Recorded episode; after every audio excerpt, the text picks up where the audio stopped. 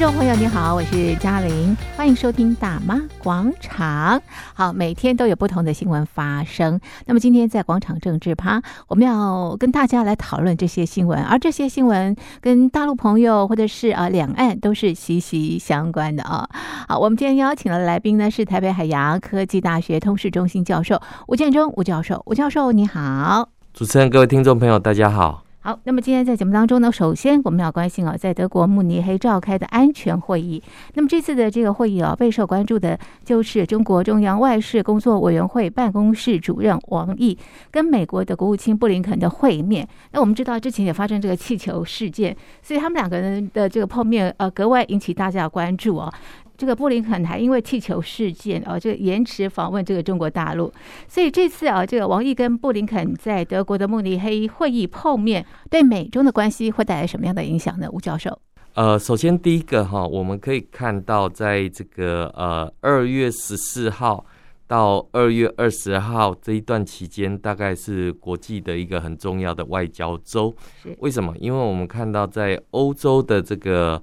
呃，慕尼黑工作会议上，嗯，那我们看到有几个重要的主角会出现。嗯，第一个，当然我们可以看到法国、嗯，意大利、匈牙利、俄罗斯，嗯，还有中国。嗯，那我们可以看到这个呃慕尼黑这个工作会议上面，那当然我们看到第一个部分是呃在这个会议上面最瞩最受瞩目的就是俄罗斯。呃，他们也会与会，而我们知道，在过去的一段时间里面，乌俄战争啊、呃、没有停歇，对，已经满一年了。而我们看到欧洲，不管是德国也好，或者是波兰也好，甚至于法国、英国，开始提供主战坦克，呃，要提供给这个乌克兰。所以外界对于呃这个这一次的慕尼黑。呃，这个安全会议，会议是其实呃是非常注目。嗯，为什么讲说注目呢？因为我们知道俄罗斯向来呃会在这些国际的会议上面去进行这些外交上面的施压。嗯，特别是我们知道，作为东道主的这个德国，一直都想要走自己的道路。嗯，而在这一次呃这个国际。不断的增援这种主战坦克，尤其是呃德国的这个豹二坦克，呃作为这个提供给乌克兰的这样的一个呃武器里面，那当然大家就会看到，在这一次的这个慕尼黑安全会议上面，到底呃这个西方社会还有俄罗斯究竟会怎么看？是。结果没想到，在这个呃慕尼黑安全会议上面。中国前外长王毅哈，这个呃，他到了这个会场。对，那当然我们可以看到，他此行有两个目的。是，第一个当然就是呃，在国际间伸张这个有关于这个呃中国对乌俄战事的这个立场。嗯嗯。照照理来讲，他应该只是个配角。嗯。结果没想到，在这一场会议上面变成了这个主角。是。为什么？因为我们知道，在这个二月初的时候。中国的间谍气球是。啊，这个呃，嗯，中共称之为叫做无人飞艇，嗯、这个侵入美国的领空，是，而美国动用这个 F 二十二响尾蛇飞弹把它给打下来，而且打下来不止打下一颗，是打下四颗。是，那中共指控这个美国滥用武力，嗯，违反国际法原则，嗯。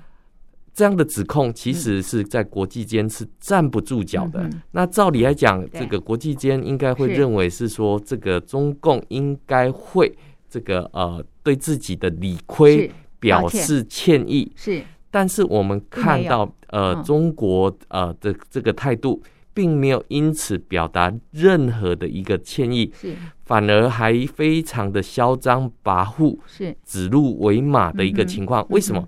因为我们看到中共的指称说，美国违反国际法原则，到底违反了什么国际法原则？是这个联合国公约，还是海洋法公约，还是什么公约？中共都没有做出这个一个指涉。但是呢，我们知道，对于任何国家而言，领空是绝对的主权。嗯，这个任何的这个呃飞行物，或者是任何国家的这一些侦测。只要进入到领空里面来的话，这个绝对是侵害到当地国的这个主权。这个犯罪事实这么明确，居然中共还能够指鹿为马。是，尤其是我们知道，原本这个呃，在 G20 峰会之后，布林肯传出要到中国大陆去进行国事访问，那。呃，在气球事件之后，嗯、那当然布林肯就这个无限期延迟这样的一个呃访华的这个行程。没错。那外界当然会对于中美两大国哈，在这个呃紧张气氛之下，没有任何对话，当然是捏了一把冷汗。是。尤其是哈，尤其是我们看到美国的这个国防部长奥斯汀要求要跟。这个中国的这个国防部长魏凤和进行通话，通话也遭受到拒绝。那我们就可以看到，任何的一个国家主权领空被侵略，是。当然第一个部分是要先优先处置，是。接下来就是要求这个当事国必须要说明，嗯，否则这种呃这种擦枪走火是。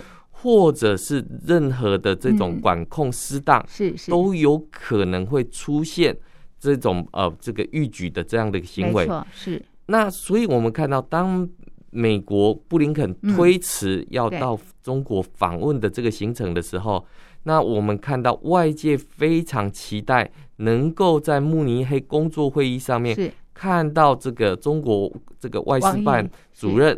能够呃，这个跟布林肯会会谈，是，但是我们我们看到哈，我们看到后来新华社有发了一个新闻哈，说这个呃王毅是。这个应美方的要求，嗯哼，进行了非正式的会晤。是，那这一段看起来，这个中共在理上面，在这个呃在大国的风范上面，似乎好像是美国求中国必须要碰面。对，中国是一个呃，这个被这个碰面的一个对象，被邀被被邀请的。嗯嗯。其实我们可以看到，这是一个非常流氓的这个行为。是，怎么说？这个侵入他国领空，还理直气壮，还不加以检讨，是，反而在这种国际场合里面，意图去吃这个呃美国豆腐。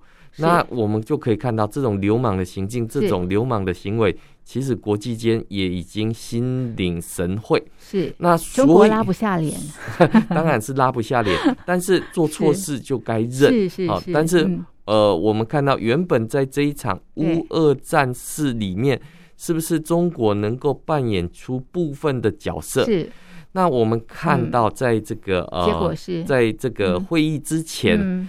中国驻欧盟的代表说：“嗯啊，外界不要老是讲什么中俄之间关系上不封顶。嗯，那欧洲也可以跟中国的关系上不封顶啊。这个叫做得了便宜还卖乖。想想乌克兰的民众在水深火热当中，在战争里面丧失了生命财产。”谁要跟这种国家上不封顶的这种关系？各国不是兢兢战战。我们看到，在这个慕这一次里面的慕尼黑工作会议、安全会议里面，特别我们看到过去中国“一带一路”在欧洲最大的受惠国叫做意大利。嗯。意大利外长特别出来说话，我们坚决反对中共在国际之间。制造任何的这种呃危险，嗯，尤其是在台海局势里面的这种不稳定的这种操作，嗯，我们呼吁国际社会共同来影响这个习近平，嗯嗯，我们看到习近平的地位被拉到全世界，嗯，来，因为这个流氓国家需要大家拉住他，嗯嗯，那我们可以看到，呃，这个当事国台湾。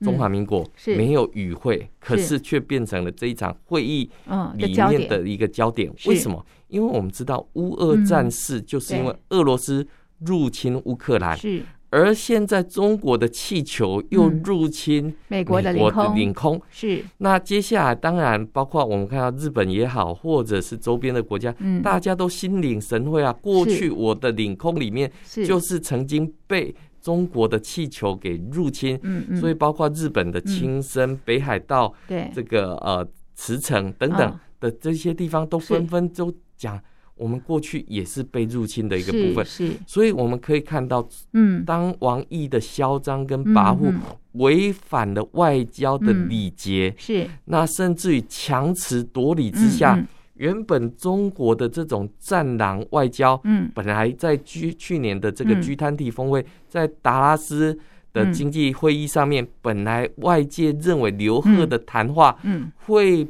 把这种战狼外交变成笑面虎外交，看起来笑面虎也装不了太久，又重新回到短暂，非常短暂，又变回了这种战狼的一个公式。是，那当然我们可以看到，就是呃，这个做这个王毅，嗯，他肩负的一个责任，什么责任呢？当然就是他接下来要出访，嗯，这个俄罗斯，是。为习近平访俄的行程来进行这一些铺路。嗯那我们知道，国际社会对乌俄战事的延宕，嗯，已经表达强烈的不满，嗯嗯。然后更重要的是，当中国还往俄罗斯，嗯来做这个参访，是。等于是对国际社会对于俄罗斯的这样入侵行为，嗯，做出了这个错误的这种诠释，嗯。当然，我们会看到中俄之间越走越近的时候，中共想要做的是。把俄罗斯当作是这个影响国际外交的一个重要的谈判，是。我我们会认为哈，我们会认为这是开抓对了问题，但是开错了药方。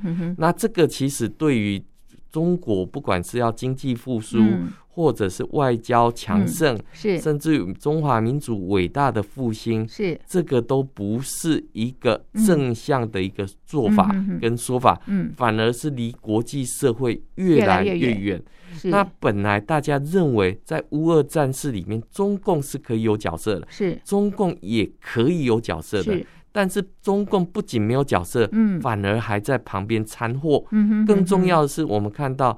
这个中共看到金正恩在这个试射飞弹的时候，可以获得一些好处，所以我们不知道是北韩学中共 还是中共学北韩。我们看到近期北韩也不断试射飞弹，是。洲际导弹，是。然后飞越日本的这个领空，是。啊，甚至于呃，这个对于当地的民众，这个呃。触目可见，是手机都还接到了飞弹防空警报。是。为什么？因为那颗飞弹没打到外太空，一下子就坠毁了。是，所以我们就可以看到这些邪恶国家在这些安全会议上面的这种呃大大张旗鼓、大言不惭，其实是对于国际社会是一个非常大的一个讽刺。嗯，那我们当然可以看到哈，这个呃以美国为首的这个自由世界国家。现在要团结起来，包括这个普这个拜登要前往波兰来进行这样的一个呃国事访问。那在出访前可能会针对这个气球事件，是间谍气球的事件发表他的演说。所以我们可以看到布林肯跟王毅的这种非正式会晤，嗯，没有办法达到任何成果之外，对。王毅的这种高姿态，是。王毅的这种嚣张跋扈，嗯，或者是不符合外交语言的这些词汇，嗯，都只会让中共对外的关系，嗯，雪上加霜，而且没有任何。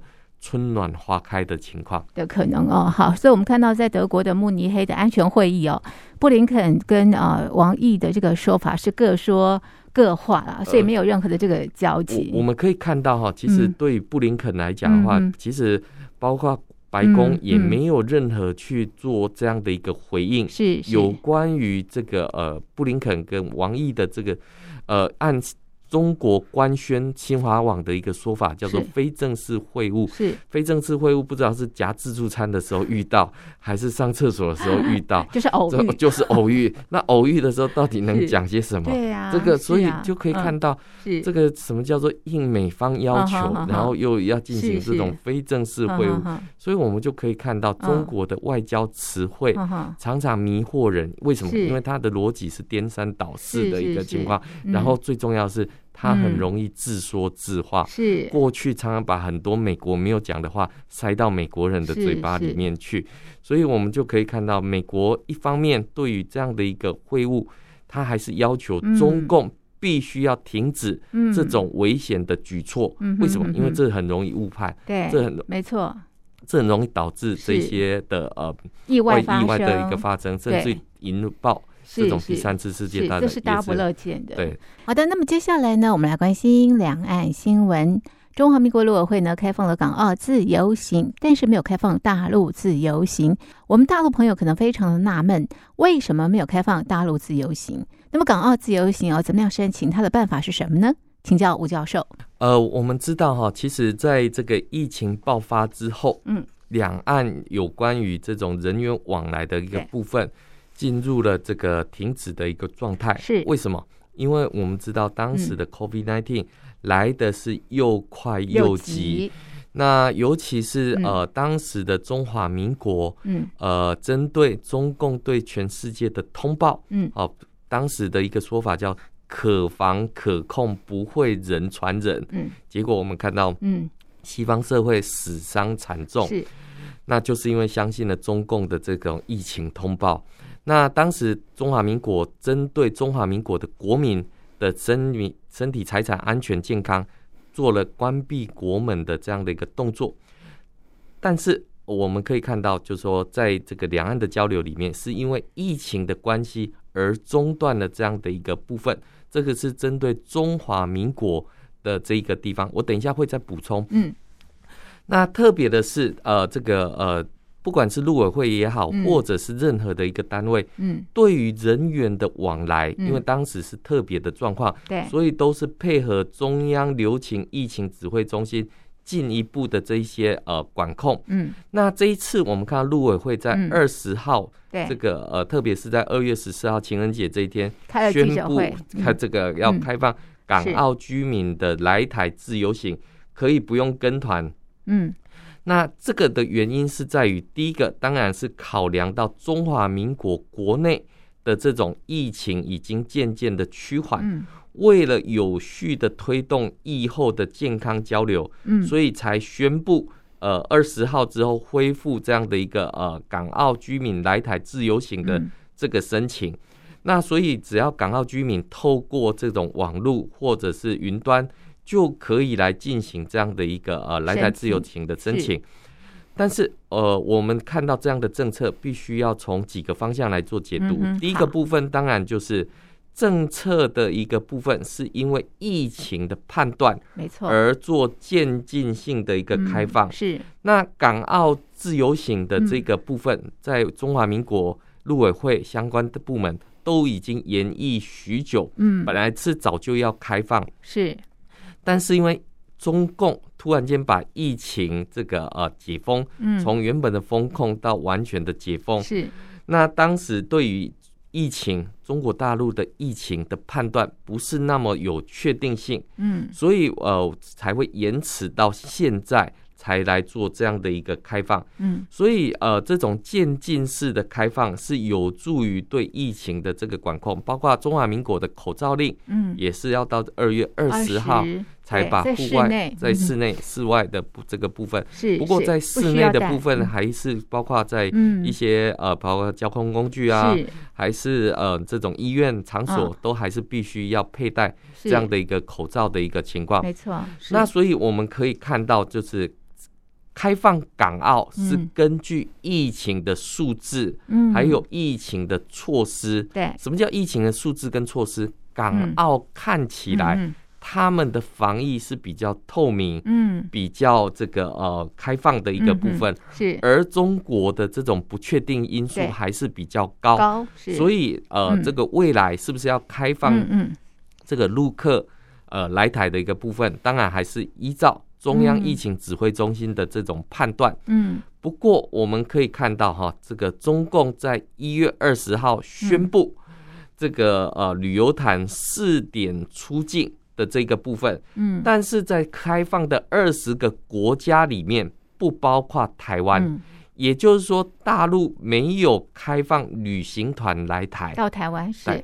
那基于对等跟开放的这个原则里面，大家别忘记一件事情，嗯嗯，在二零一九年八月一号开始，中共不是因为疫情就宣布了陆客来台自由行的这样的一个措施，这是一个政治措施，而不是一个疫情的措施，所以就可以去对照一下中华民国的防疫，跟中共的防疫的差异，还有对于两岸自由行的这样的一个呃政策上面来讲，他们是有一些不同的一个地方。好，所以我们可以看到，就是说针对疫情，嗯，还有针对于。透明跟开放，对对等跟尊严的这几个原则之下，所以我们就可以看到两岸之间的这种开放的一个呃差异性的一个地方。是好，所以现在我们大陆朋友没有办法来到台湾，其实还是在卡在这个疫情的这个部分。因为在中国大陆的这个疫情的状况还不明朗，这是第一个。是。第二个部分，就是我刚刚补充的，就是说中共没有开放这个对台的，所以我们开放，我们大陆朋友也来不了啊，因为在大陆没有开放。啊，对啊，所以这个呃，我们必须要看到的是，千万不要指鹿为马，是是，因为这个倒果为因，因为中共在二零一九年八月一号就已经暂停陆客来台自由行，是那今年一月。二十号，大陆宣布可以出团去做旅游。对，这二十个国家里面不包括中华民国，是不包括台湾在内。是是是。所以，当然对中华民国来讲的话，一定是对等，一定是尊严，一定是有序的这种开放。没错。那所以我们就可以看到这中间的一个差异。是，但是千万不要倒果为因，就是。是好。接下来我们来看哦。星云法师啊，这个呃过世了啊。那么呃，这个大陆呢也组团要来这个吊唁，可是呢，我们陆委会呢没有全部批准，只是部分批准了这个呃中国吊唁团来台吊唁，为什么呢？是呃，我们看到大陆国台办哈，针对这个呃中华民国陆委会，嗯。呃，对于这个呃相关的这些调研团的成员是。没有办法来台。他们的说法叫做罔顾人道主义，嗯，但是事实是怎么样子呢？因为我们看到在中国的调研团里面，其中有十二位是中国大陆台办是。统战部门的现职官员，嗯哼，呃，在这些现职官员里面，他们没有进行这一些登记，嗯嗯，没有进行这一些申请的一个部分，嗯，那为了避免哈这个呃来台的这个程序里面有这样的一个呃情况，嗯，什么意思？其实就是说，中华民国陆委会没有不给来，嗯嗯，但是这一群人的身份敏感，这十二位是，嗯，身份敏感，敏感的原因是因为他们是中共的党政人士，嗯哼，是，这是第一个部分，嗯，也就是说，中共的党政人士按照《两岸人民关系条例》，必须要按照正常的申请途径，嗯嗯，来向陆委会提出专案的申请，但是中共。对，他不要这样子做，没有就夹带夹带在亲友团里面，是。夹带在这些呃这个诵经团里面。对，那我们可以看到这十二个人不能来，结果中国大陆这一团三十八个就一起不来了。是。哦，所以我们可以看到陆委会没有不让这一群人来，是。只是希望他们按照正常的生产申请程序，嗯，然后。国台办再来批评台湾是罔顾人道主义，嗯，我们可以看到的事实是，嗯，明明星云法师的陆港亲友，嗯，各界的室友、信众，嗯，宗教人士，总共一百二十位的大陆人士的入境许可证，嗯，陆委会在三天之内就已经协助办理了，嗯，而。我们看到国台办口中所称的这十二个人士，嗯，就是不按照正常的途径，嗯，来申请。说穿了，就是不愿意承认中华民国是个国家，中华民国有主权，所以要来吊祭星云法师是假，行统战的分化事实才是真的。那我们可以更进一步来分析这十二个人到底是谁？刚刚就比较笼统说啊，他们是统战的，是。这个国台办，其中有一位叫做叶小文，哦，叶小文，我相信海内外的这个华人圈对他绝对不陌生。哦，为什么？因为他在这个呃过去担任宗教局局长的任内，对，破坏了法轮功，是。镇压了西藏，迫害了维吾尔族人。嗯、对，那甚至于我们看到他在二零零九年世界佛教论坛来台期间，遭受到这个群众的这个抗争。嗯，嗯那在二零零九年马英九政府时代就已经下令禁止叶小文等人入境中华民国。所以我们可以看到，呃，这个叶小孩、叶小文是。壮害法轮功，镇压藏传佛教。嗯，当时呃，二零零九年八八风灾来的时候，那因为达赖喇嘛来访，然后居然在台湾呛瞎说，嗯，台湾不要走了，天灾又来了人祸。所以在当时他的这个呃不自由。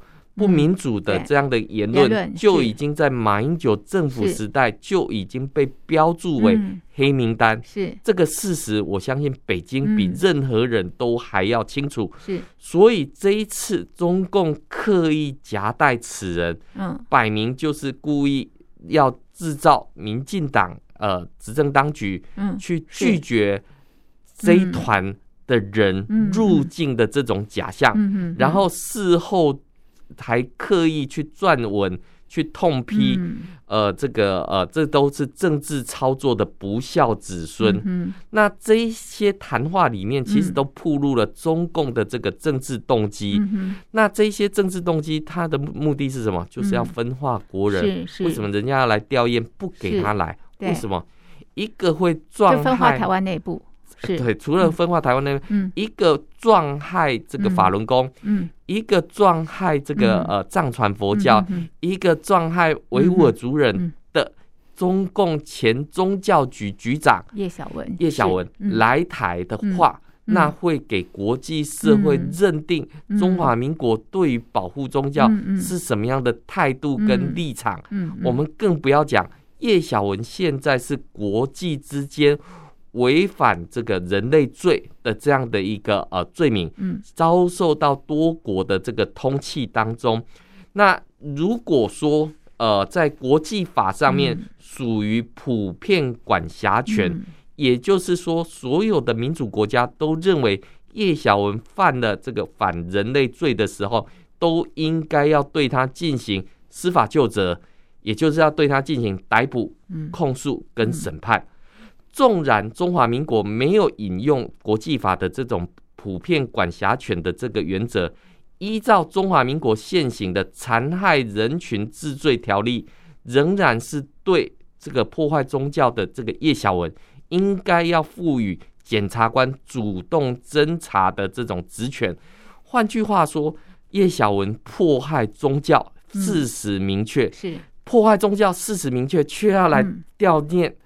这个呃，星云法师是。宗教领袖，这不是一个天下的一个讽刺吗？是，这不是一个呃，这个动机相当明确的这个呃，统化、统战、分化台湾的这个伎俩嘛？是，所以我们当然知道，中共知道星云法师在台湾有信徒，是。有号召力，没错，有选票，所以要透过这样的方式。来进行这个呃统战跟分化的这个部分，嗯，那这是一个安排好的剧本，嗯，因为他们知道，嗯，如果不按照正常程序来申请，因为我们知道中共常常讲台湾是中国的一个省，对，那照理来讲，台湾如果是中国的一个省的话，那中国的官员到广东、到浙江、到西西藏难道要申请啊？需要申请吗？不用啊，想去就去啊。所以中共是刻意避开申请的这个程序。为什么？因为我们知道这个在九二共识当中没有中华民国，